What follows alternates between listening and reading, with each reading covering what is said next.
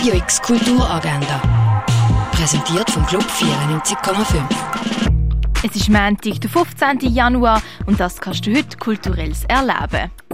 Jopogon Way Back Home ist ein Film, der sich rund um einen Schweizer Hitproduzent dreht. Er macht sich mit einem Containerschiff auf den Weg von Basel nach Ghana und später an die Elfenbeinküste, wo er seine Kindheit verbracht hat. Er will auf seiner Reise neue Musik entdecken, neue Hits schreiben und seine frühesten Erinnerungen in Jopogon nachgehen.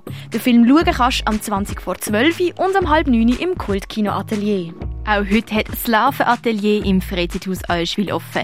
Dort kannst du alte Larven auffrischen oder neu zusammenbauen und bemalen. Etwas Warmes trinken kannst du im denkmalgeschützten Party nach im Badischen Bahnhof. Jeden zweiten Montag ladet Fondation Baylor ein, in Dialog mit ihren KunstvermittlerInnen zu treten und über ausgewählte Themen von der aktuellen Ausstellung zu diskutieren.